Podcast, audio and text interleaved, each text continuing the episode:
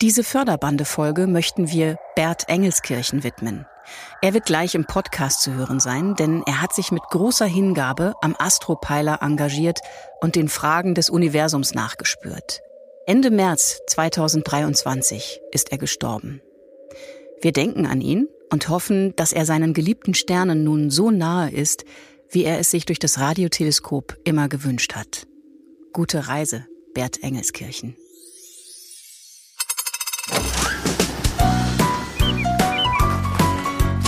Förderbande. Ein Podcast der NRW-Stiftung.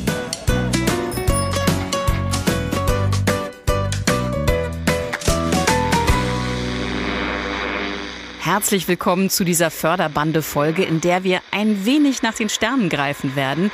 Das, was wir da gerade hören, klingt zwar irgendwie nach kaputtem Radio, aber es könnte genauso gut kosmisches Rauschen sein.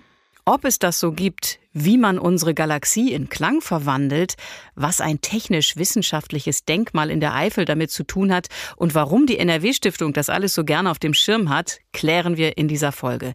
Ich bin Maria Backer und freue mich, dass wir heute den Astropeiler bei Bad Münstereifel kennenlernen und vor allem diejenigen, die sich seit etlichen Jahren für dieses besondere Zeitzeugnis engagieren.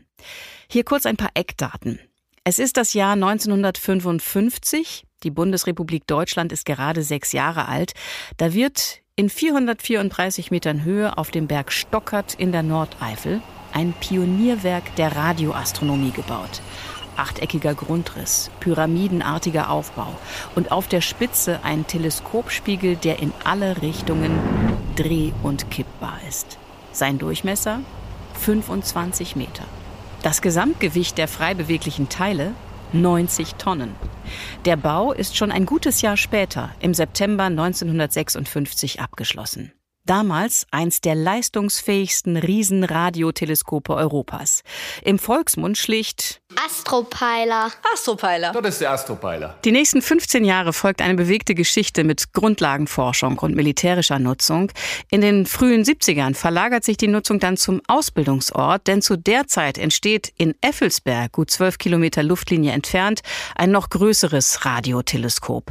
Von nun an soll da die Forschungsarbeit stattfinden.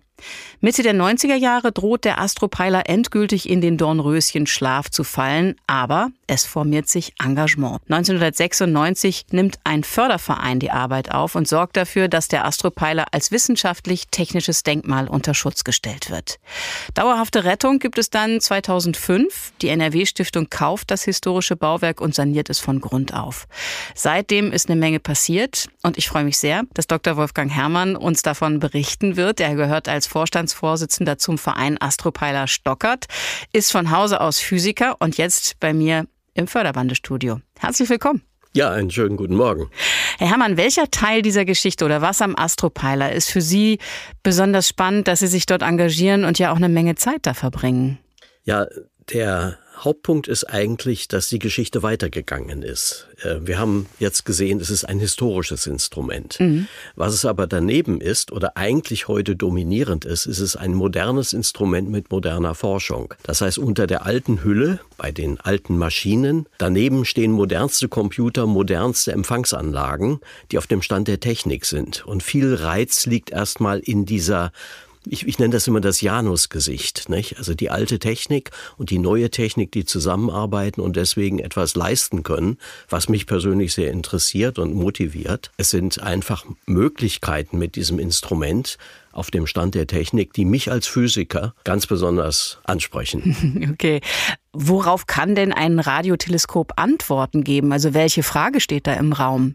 Also es gibt äh, nach wie vor, nach Tausenden von Jahren, wo Menschen in das Weltall gucken, gibt es noch sehr, sehr viele offene Fragen, große Geheimnisse, will ich es mal nennen. Und der Mensch hat ja seit ewigen Zeiten mit seinen Augen in den Himmel geguckt, hat versucht, das zu interpretieren. Und man hat gelernt, dass eben nicht nur die Augen etwas aus dem Weltall erfahren, sondern auch, was wir andere Spektralbereiche nennen.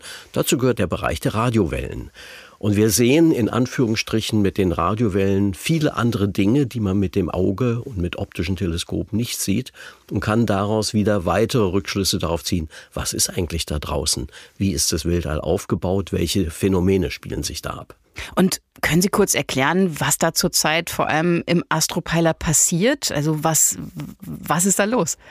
Ja, also was uns ähm, ganz besonders interessiert, ist ein Phänomen, das nennt sich Fast Radio Burst. Das ist etwas, das kennt man erst seit etwa ja, gut zehn Jahren.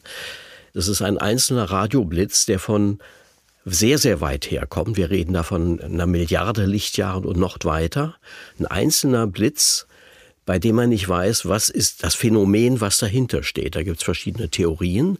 Und unser Bemühen ist eben durch Langzeitbeobachtungen von solchen Objekten mehr darüber zu erfahren, die Charakteristiken auszumessen und dann eben einen kleinen Baustein dazu zu liefern, zu dieser Frage, was steht dahinter. Mhm. Und wer, wer sitzt da gerade? Wer misst da? Wer kommt in den Astropeiler? Nun, das sind eine Vielzahl von Leuten, die sich da interessieren.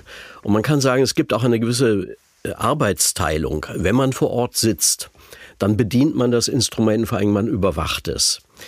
Die eigentliche Arbeit der Analyse beginnt danach. Es werden Daten gesammelt in den Computern und dann werden mit verschiedenen Analyseprogrammen werden diese Daten analysiert, um daraus Rückschlüsse zu ziehen. Es ist immer ein, ein zweifacher Prozess, die Beobachtung als solches, Sammeln von Daten und dann die Auswertung der Daten. Ich durfte mich ja netterweise ähm, auch schon im und um den Astropeiler herum mal umsehen, wurde von einer beeindruckenden Radioteleskopkulisse vor strahlend blauem Himmel empfangen und Menschen, die mich da sofort in schwindelerregende Gedankenausflüge mitgenommen haben. Förderbande unterwegs. Zusammen mit Elke Fischer vom Förderverein geht es erstmal in den ersten Stock, in den Steuerungsraum. Hier steht Rechner an Rechner, Monitor an Monitor, Messinstrumente, Drucker und mittendrin Bert Engelskirchen, der jetzige Operator. Das heißt, Sie checken hier schon alles und messen gerade? Da steht das Ziel, da steht Target. Das ist ein Fast Radio Burst. Da warten wir, dass wir jetzt was messen. Muss nicht sein, kann aber sein. Was ist denn ein Fast Radio? Oh, ihr Das, das wäre schön, wenn wir das wüssten. Ach so. Die ganze Welt weiß, dass irgendwo auf irgendeiner von vielen Stellen im Weltall kommt halt dieser schnelle Blitz im Millisekundenbereich und keiner weiß, warum der entsteht, wie der entsteht. Das sind irre Massen an Energie, die der braucht. Der kommt ja dann auch noch bis zu uns und ist dann sichtbar oder wird detektiert. Dieser Radioblitz war also eine Milliarde Jahre unterwegs, bis er hier auf das Teleskop getroffen ist. Aber noch mit einer gewaltigen Energie. Ich würde mal behaupten, wenn diese Energiefreisetzung in der Nähe der Erde stattfinden würde, dann bliebe von der Erde noch nicht mal Dampf übrig. Aber wir wohnen hier mit unserem Sonnensystem in einer ganz langweiligen Ecke in unserem. Ja. Und dann zeigen mir die beiden einen Ausdruck von Messdaten, auf denen so ein Blitz zu sehen ist. Ein Radioteleskop hat den Nachteil, man kann nicht irgendwo reingucken und man sieht schöne Bilder. Ne? Wir, wir, sind auf sowas angewiesen, auf Kurven. Da sehen Sie in der Mitte des Bildschirmes äh, ein paar rote Kreise. Das ist die Stelle, wo das Teleskop im Moment hinguckt. Da die Bildmitte ist im Moment auch senkrecht über unseren Köpfen, da wo Eidechse steht. Und das ist das, was aussieht wie ein Wolkenband? Das ist unsere Milchstraße. Das ist. Äh Den Deckel bitte aus der Schublade. Und jetzt kommt das eigentlich Unmögliche. Die beiden zeigen mir ungelogen das ganze Universum auf einem Bierdeckel. Unsere Milchstraße sieht etwa so aus. Das ist ein Bierdeckel. Ne? Wir hocken hier irgendwo in einem Seitenarm und wir gucken entweder in die Richtung oder in die Richtung, in die Milchstraße. Das sind in Wirklichkeit alles einzelne Sterne. Man hat aber nicht die Milliarden einzelnen Sterne aufgemalt, sondern man hat halt nur ein helles Band dahin gemalt. Ich fühle mich schon einigermaßen klein in diesem herrlich langweiligen Seitenarm des Universums. Da kommt der Einwurf, dass die Fast Radio Bursts logischerweise weit außerhalb der Milchstraße starten. Die sind ja schließlich eine Milliarde Lichtjahre entfernt.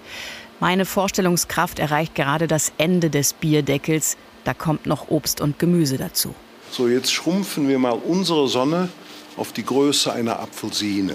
Dann würde die Erde als Erbse in 10 Meter Abstand um diese Apfelsine kreisen. So, und jetzt diese ähm, Nachbarsonne, die 4,2 Lichtjahre entfernt ist, die ist etwas kleiner als unsere Sonne, hätte dann die Größe einer Mandarine und würde in einer Stadt namens Kasan liegen. Das ist 400 Kilometer hinter Moskau. So, wenn jetzt eine Rakete von der Erbse startet und zu dieser Sonne fliegen wollte, braucht sie etwa 70.000 Jahre. Nur mal um so eine Ahnung zu bekommen. Ja, ich bekomme vor allem die Ahnung, dass man für das Ehrenamt im Astropeiler eine Leidenschaft der besonderen Art braucht. Wolfgang Herrmann ist Vorstandsvorsitzender des Vereins Astropeiler Stockert und hier im Förderbandestudio. Wer findet denn eigentlich zu Ihnen im Verein? Also aus welchen Richtungen kommen die Leute? Also es sind natürlich einmal Leute, die Interesse an Technik haben. Wir haben ja sehr viel Technik und äh, Leute, die sich mit äh, dieser Technik auseinandersetzen wollen, die Spaß daran haben. Das ist eine Gruppe von Leuten. Dann gibt es eine Gruppe von Leuten, häufig verbindet sich das auch, die an Astronomieinteresse haben, die vielleicht mal mit optischer Astronomie zu tun hatte. Und dann gibt es äh, eine weitere Gruppe von Menschen, die irgendwo die Faszination packt, wenn sie das Gelände sehen. Es liegt in einer schönen Landschaft. Auch Menschen, die äh, gerne mit anderen Menschen umgehen, die sie führen, die sich um die Besucher kümmern. Es gibt eine Vielzahl von Motivationen. Und ähm, das Besondere ist vielleicht, wir brauchen sehr viel unterschiedliche Kenntnisse. Und deswegen haben wir auch sehr viel unterschiedliche Motivationen. Und alles das zusammen macht den Verein aus, dass sich das zusammenfindet. Muss man denn besondere Fähigkeiten mitbringen? Also gibt es ähm, am Anfang eine Schulung für alle, eine Einweisung in die radioteleskopische Messung zum Beispiel? Also es gibt äh, für neue Mitglieder, die gerne das Teleskop benutzen wollen oder das fahren wollen, wie wir das nennen, gibt es natürlich eine Einweisung, äh, ein Training, mhm. damit sie wissen, was sie äh, tun. Äh, aber es gibt auch viele andere Aspekte. Wir haben etliche Vereinsmitglieder, die fahren und benutzen das Teleskop insofern gar nicht, sondern die kümmern sich um andere Aspekte. Äh, wir haben sehr, sehr umfangreiche IT, äh, die natürlich auch, Klar. ja, bedient oder gepflegt werden muss. Wir haben Gebäude, wir haben Gebäudetechnik. Ein Beispiel ist, wir haben für die eigene Wasserversorgung haben wir einen eigenen Tiefbrunnen, der geht 120 Meter tief in den Berg rein. So ein Tiefbrunnen, da muss auch mal jemand nachgucken. Also wir brauchen eine Vielzahl von Fähigkeiten. Der Verein hat insofern das Glück gehabt, dass diese Fähigkeiten immer irgendwie zusammengekommen sind. Wie viele Leute sind Sie? Also der Verein hat 170 Mitglieder und wie in jedem Verein gibt es dann einen gewissen aktiven Kern. Das sind etwa 20 Leute. Wir haben eben gehört, dass diese Dimensionen in denen wir uns da gedanklich bewegen, schwer vorstellbar sind. Die bleiben auch eher abstrakt. Aber Sie, Herr Herrmann, haben etwas geschafft, was mich wirklich begeistert. Sie haben unsere Galaxie in Klänge verwandelt. Wir hören da mal rein. Vielleicht können Sie ja dabei erklären, was wir hören und wie das entstanden ist. Was macht denn da Geräusche? Ja, die Geräusche sind natürlich nicht natürlich, sondern sie sind computererzeugt. Und die Idee dahinter war, äh, etwas mal begreifbarer äh, zu machen. Die Grundidee ist, wir messen, wenn wir in unserer Galaxie messen, messen wir Geschwindigkeiten. Und wie kann ich Geschwindigkeiten darstellen? Jeder kennt dass man Geschwindigkeiten empfindet oder hören kann. Nicht? Jeder kennt das, wenn ein Polizeiauto vorbeifährt, dass der Ton sich verändert. Und diese Geschwindigkeiten, äh, die, wir haben Geschwindigkeiten von Objekten in unserer Milchstraße. Es geht da um Wolken von Wasserstoff. Und das haben wir akustisch umgesetzt. Das heißt, Sie hören die Geschwindigkeit an verschiedenen Stellen unserer Galaxie. Es ist ein bisschen ein Spiel gewesen äh, für unsere Besucher oder auch ein Spiel für uns selber, um etwas, was man sonst schwerer fassen kann, für unsere Sinne fassbar zu machen. Und wenn wir jetzt schon in Klangdimensionen unterwegs sind, was hat es denn nun mit dem kosmischen Rauschen auf sich? Gibt es das und gibt es das vor allem auch in alten Radiogeräten? Also es gibt ein, äh, was man als das Hintergrundrauschen nennt, also ein Widerhall vom Urknall. Das ist eine gewisse Radiostrahlung, die äh, überall ist, die von überall herkommt, die natürlich sehr schwach ist. Es hat in dem Sinne nichts mit dem Rauschen in einem Radio zu tun. Also da muss man schon etwas empfindlicher sein, um das empfangen zu können. Und was ist das Rauschen im Radio? Das ist das, was das Radio selber macht. So. also äh, jedes Empfangsgerät erzeugt sein eigenes Rauschen und das möchte man gerade bei einem Radioteleskop so gering wie möglich halten, damit man das was von außen kommt, auch wirklich detektieren kann. Elke Fischer vom Förderverein hatte erzählt, dass sie Ende der 50er Jahre schon als Kind am Originalsteuerschrank im Astropeiler an Knöpfchen gedreht hat, um stundenlang dem Rauschen zu lauschen. Sie ist nämlich am Astropeiler aufgewachsen. Ihr Vater war der technische Leiter der Anlage und sie kennt dadurch im Grunde jede Schraube, jedes Versteck.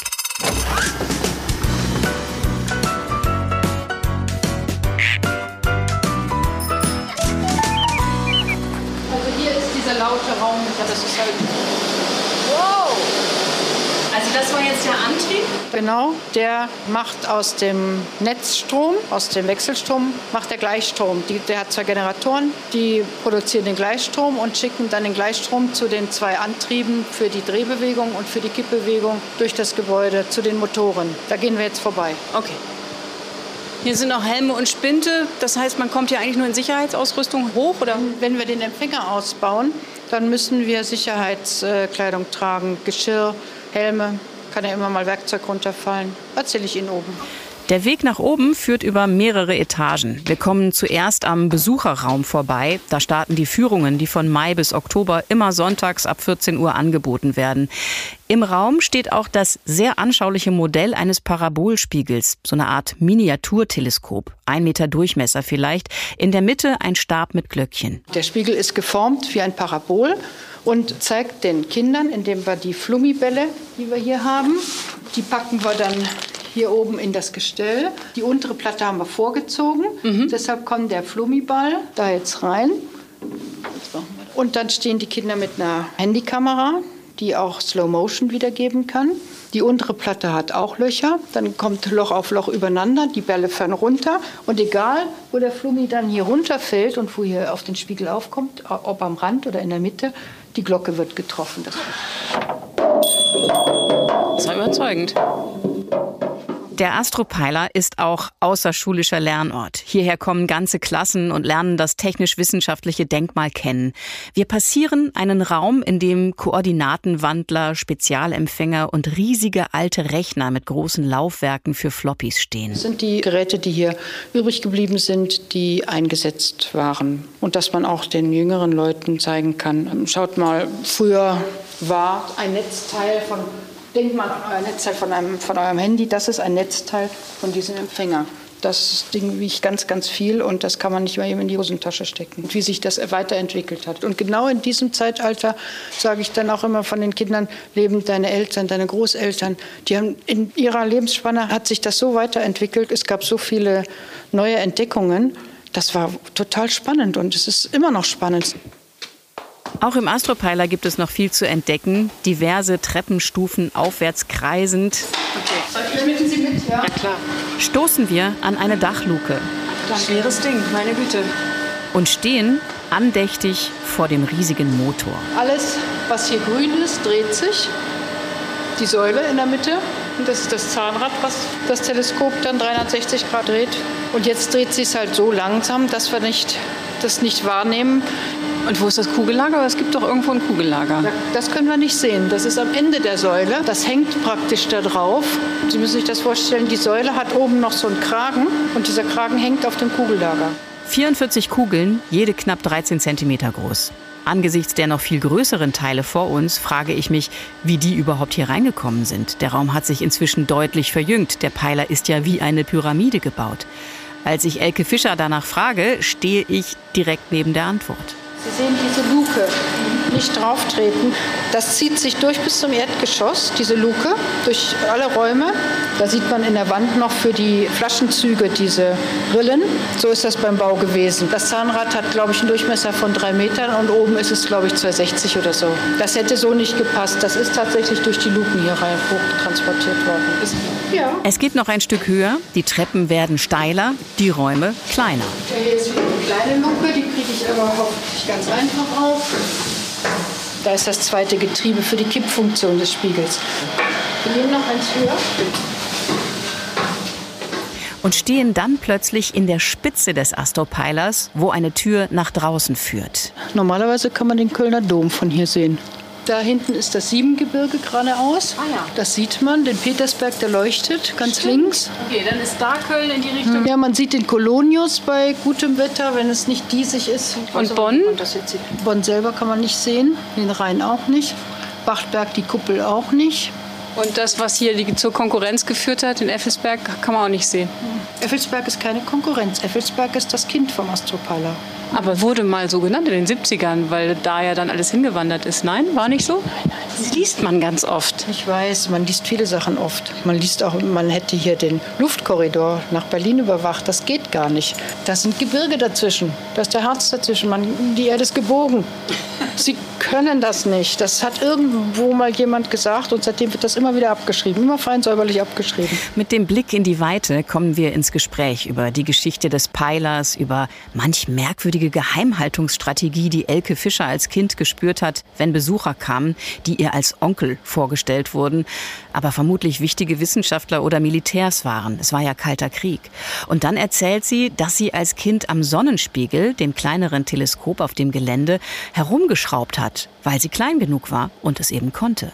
Sie arbeitet heute noch aktiv am Peiler und zeigt auf den Umlauf ein Gitter von knapp 30 Zentimetern Breite. Auf der anderen Seite läuft man dann über, über einen hohen Abgrund, aber man schäkelt sich ja ein mit seinem Geschirr. Dann kann man halt immer hier so eine, ein Stück gehen und dann muss man den Haken umhängen und dann geht man auf das nächste. Weil es gibt hier viele Vogelnester, die verlassen sind und uns aber den Abfluss für den Regen verstopfen. Oder es gibt Roststellen, die begutachtet werden müssen, dass man sagt, oh, da müssen wir noch mal bei der nächsten ähm, Korrosionsschutzwartung äh, muss man noch mal darauf hinweisen. Einmal im Monat muss man das machen. Machen Sie es gerne? Das mache ich gerne, ja. Das ist schön. Ihr Vater wollte nicht, dass sie Physik studiert. Aber über ihre Berufstätigkeit in der Medizin und als Juristin blieb die Astrophysik doch immer eine heimliche Liebe. Was fasziniert Sie so? Ich würde jetzt mit einer Gegenfrage antworten wollen. Wollen Sie nicht wissen, was um Sie herum passiert? Also ich möchte gerne wissen, was passiert um uns herum, um die Erde herum. Was passiert um unsere Galaxie herum? Es gibt so viele Phänomene. Es gibt so viele Phänomene, Dr. Wolfgang Herrmann, Vorstandsvorsitzender des Vereins Astropeiler Stockert. Ist diese Faszination für Sie und die anderen ständig präsent, wenn Sie auch zum Beispiel Schulungen oder Ausbildungen am Astropeiler äh, durchführen? Es ist sicherlich nicht immer direkt präsent, mhm. Ähm, aber die Grundmotivation ist halt Wissensbegierde.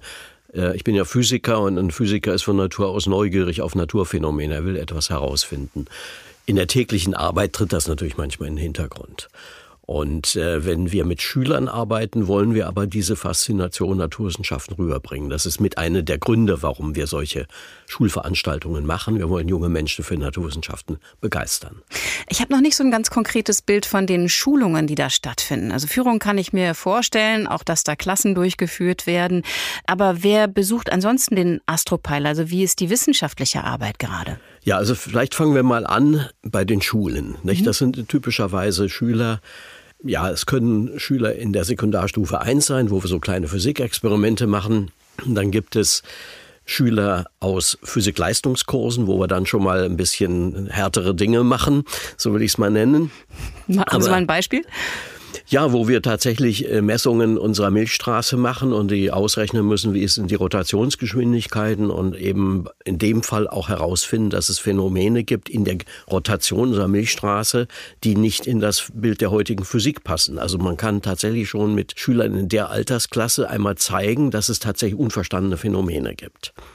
Ja, und wenn wir dann in, sagen wir, im Anspruchsniveau höher gehen, dann ist, gibt es einen Bereich, der für uns sehr wichtig ist. Das sind Praktika für Studenten von verschiedenen Universitäten kommen Studenten für ein typischerweise eintägiges Praktikum. Ja, dann gibt es Bachelor- und Masterarbeiten, die bei uns angefertigt werden, wo also Studenten bei uns entweder selber messen oder mit Daten unseres Teleskops dann äh, Auswertungen machen.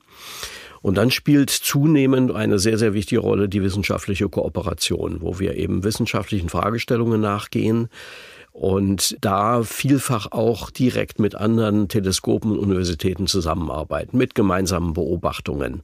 Und ich will mal diesen einen Punkt Konkurrenz zu Effelsberg mhm, aufgreifen, ja, in dem Zusammenhang, das ist heute eine hervorragende Kooperation, wo wir gemeinsame Messungen machen, wo wir uns mit den Wissenschaftlern austauschen, wo wir zum Beispiel einen äh, Studenten hatten, der seine Masterarbeit bei uns äh, gemacht hat, der jetzt äh, am Max-Planck-Institut in Effelsberg promoviert. Also da gibt es eine, eine sehr gedeihliche Zusammenarbeit. Diese äh, Schulungen und dieser außerschulische Lernort für Kinder und auch äh, Jugendliche, die sind ja Teil dessen, was auch die NRW-Stiftung unterstützt. Ich habe vor kurzem noch mit dem Geschäftsführer, mit Stefan Ast, sprechen können, hatte ihn am Handy und wollte wissen, wie die Stiftung überhaupt zu diesem speziellen Denkmal gekommen ist. Ja, das war ein Zufall und gleichzeitig auch eine Notsituation. Der Astropeiler war im Zuge eines Insolvenzverfahrens plötzlich im Angebot, man konnte ihn kaufen und der Verein, der Förderverein Astropeiler, der hat sofort Alarm geschlagen, hat gesagt, Leute, wir müssen was tun, damit dieses besondere Technikdenkmal weiterhin öffentlich zugänglich ist. Und die hatten ja auch schon zehn Jahre Verantwortung dafür. Dann haben sie sich einen starken Partner gesucht. Und das ist die NRW-Stiftung. In welchem Umfang und in welchen Schritten hat diese Förderung stattgefunden? Ja, der Kauf des Astropilers im Juni 2005, der war vergleichsweise günstig. Die Gebäude, das umgebende Land, das hat so gut 150.000 Euro gekostet. Das ist jetzt nicht so gewaltig viel gewesen. Aber dann mussten halt die ganzen technischen Anlagen ertüchtigt werden. Es musste auch, weil der Astropeiler selbst unter Denkmalschutz steht, eine sehr aufwendige Sanierung gemacht werden. Das ist ein Betonbauwerk, eine Stahlbetonkonstruktion. Da muss man behutsam rangehen. Korrosionsschutz ist ein Thema. Das passiert dann in regelmäßigen Intervallen, dass man sich den Radarschirm genau anschaut. Was muss da gemacht werden? Wie ist der in Schuss? Und dann gibt es ja noch Nebengebäude. Es gibt noch den kleinen Sonnenspiegel, eine Parabolantenne mit 10 Meter Durchmesser. Es gibt ein Messgebäude, ein Gästehaus, ein Werkstattgebäude. Also wir haben so in den acht Jahren nach dem Erwerb eine Menge investiert. Ja, in der Summe kommen wir so auf gut 1,8 Millionen Euro, die es der NRW-Stiftung wert war, auch mit Unterstützung von anderen Partnern, äh, die auch Fördermittel bereitgestellt haben. Und so ist dieser Standort zu dem geworden, was er heute ist, ein außerschulischer Lernort, ein besonderes Technik- und Wissenschaftsdenkmal, das sicherlich einzigartig in NRW, wenn nicht sogar in Deutschland ist.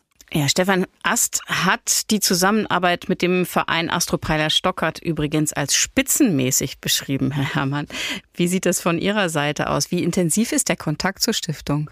Ja, wir haben regelmäßig Kontakt zur Stiftung. Es gibt immer wieder Themen, äh, die wir miteinander besprechen.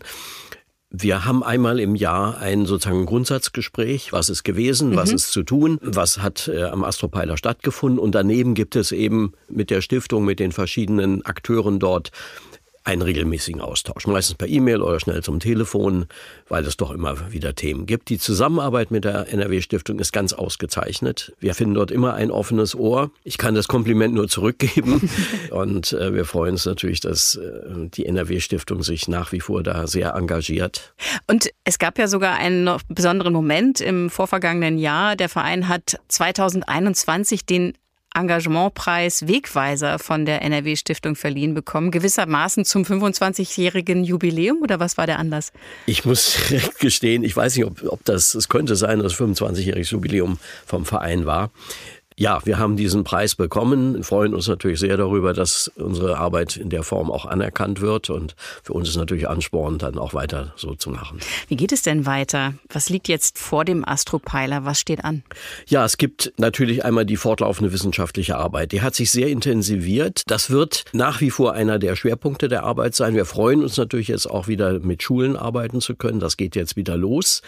Es gibt äh, natürlich immer wieder Herausforderungen. Wir sehen eine Verschlechterung der Störsituation. Wir alle kennen das Phänomen, dass der Himmel immer heller wird im optischen Bereich. Das gleiche sehen wir im Radiobereich. Immer mehr Sendeanlagen tauchen auf. Und dann gibt es natürlich Konflikte. Die Stadt Bad Münstereifel plant, in unmittelbarer Nähe von uns Windkraftanlagen aufzubauen. Windkraftanlagen stören unsere Anlagen und vor allem sie sind auch im Blickfeld. Das heißt, wir sehen das mit äußerster Sorge, muss ich sagen, was da passiert. Natürlich, klar, äh, Windenergie hat einen großen Stellenwert äh, gerade jetzt, aber man muss auch sehen, dass man durch solche Anlagen unter Umständen die Fähigkeiten des Astropilot zerstört. Das ist ein, ein Sorgepunkt. Was wäre Ihr Wunsch oder was wäre vielleicht überhaupt noch eine Sache, die Ihnen dann in dem Zusammenhang wichtig ist zum Astropilot? Ich glaube, was uns sehr wichtig ist, ist ein verstärktes Anerkenntnis der Behörden auch, was dort passiert. Das ist eben nicht nur eine historische Anlage, das steckt so in den Köpfen drin, sondern es ist eine Anlage, die heute aktuelle Wissenschaft macht und in der studentische Ausbildung stattfindet. Das ist etwas, was wir immer so ein bisschen jetzt betonen müssen, dass wir sagen, es ist historisch, ja, aber es ist eben, geht darüber hinaus. Was könnte denn helfen, damit man den Astropeiler in seinem Kern, in seinem neuen Kern besser versteht? Also man muss äh, immer darauf hinweisen, dass man sagt, Grundlagenforschung ist etwas, was für die Gesellschaft wichtig ist. Das sollte man fördern. Und man muss akzeptieren, dass Grundlagenforschung nicht etwas ist, was einem morgen irgendwo weiterhilft. Grundlagenforschung will immer etwas erfahren aus der Neugier heraus und nicht, damit es uns morgen besser geht. Und dieses Befriedigen der wissenschaftlichen Neugier ist aber am Ende des Tages etwas, was unsere Gesellschaft weiterbringt. Sie kennen das Thema, äh, jeder erwartet, dass äh, mehr Menschen MINT-Fächer studieren. Ja, wie soll das passieren, wenn man ihnen nicht die Möglichkeit gibt, in ihrer Studentenzeit und auch in der Schülerzeit sie für solche Grundlagenforschung zu aktivieren?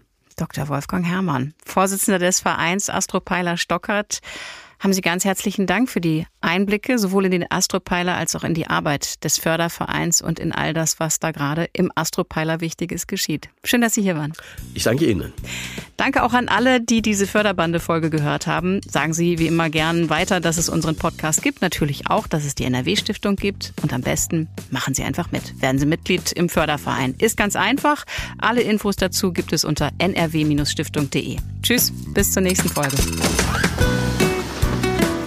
Das war Förderbande. Ein Podcast der NRW-Stiftung Naturschutz, Heimat und Kulturpflege.